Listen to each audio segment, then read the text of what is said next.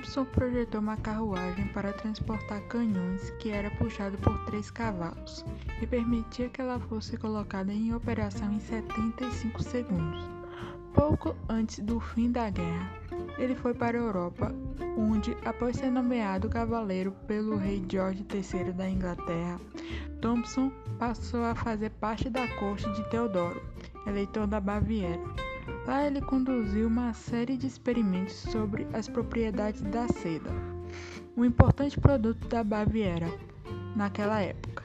Nomeado general de brigada pelo eleitor, Thompson aprimorou o equipamento dos soldados e assim, ao investigar materiais que pudessem proporcionar maior conforto aos seus soldados, descobriu o grande valor que uma película de ar aprisionado pode ter como isolante térmico. Ele também des desenhou designs para navios de guerra.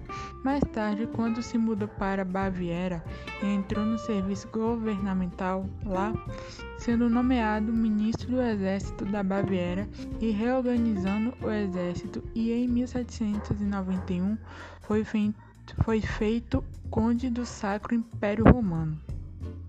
Além disso, Benjamin deu aos soldados oportunidade de ganhar dinheiro e atender às suas necessidades. Em seus experimentos para determinar as melhores condições de iluminação em lares de idosos para os pobres, Thompson estabeleceu a candela como a unidade padrão para medir a iluminação. Devido aos seus estudos, ele é considerado um precursor da termodinâmica, uma vez que muda a percepção de acordo com qual calor é uma espécie de fluido, desmascarando a tese de Lavoisier sobre o calor.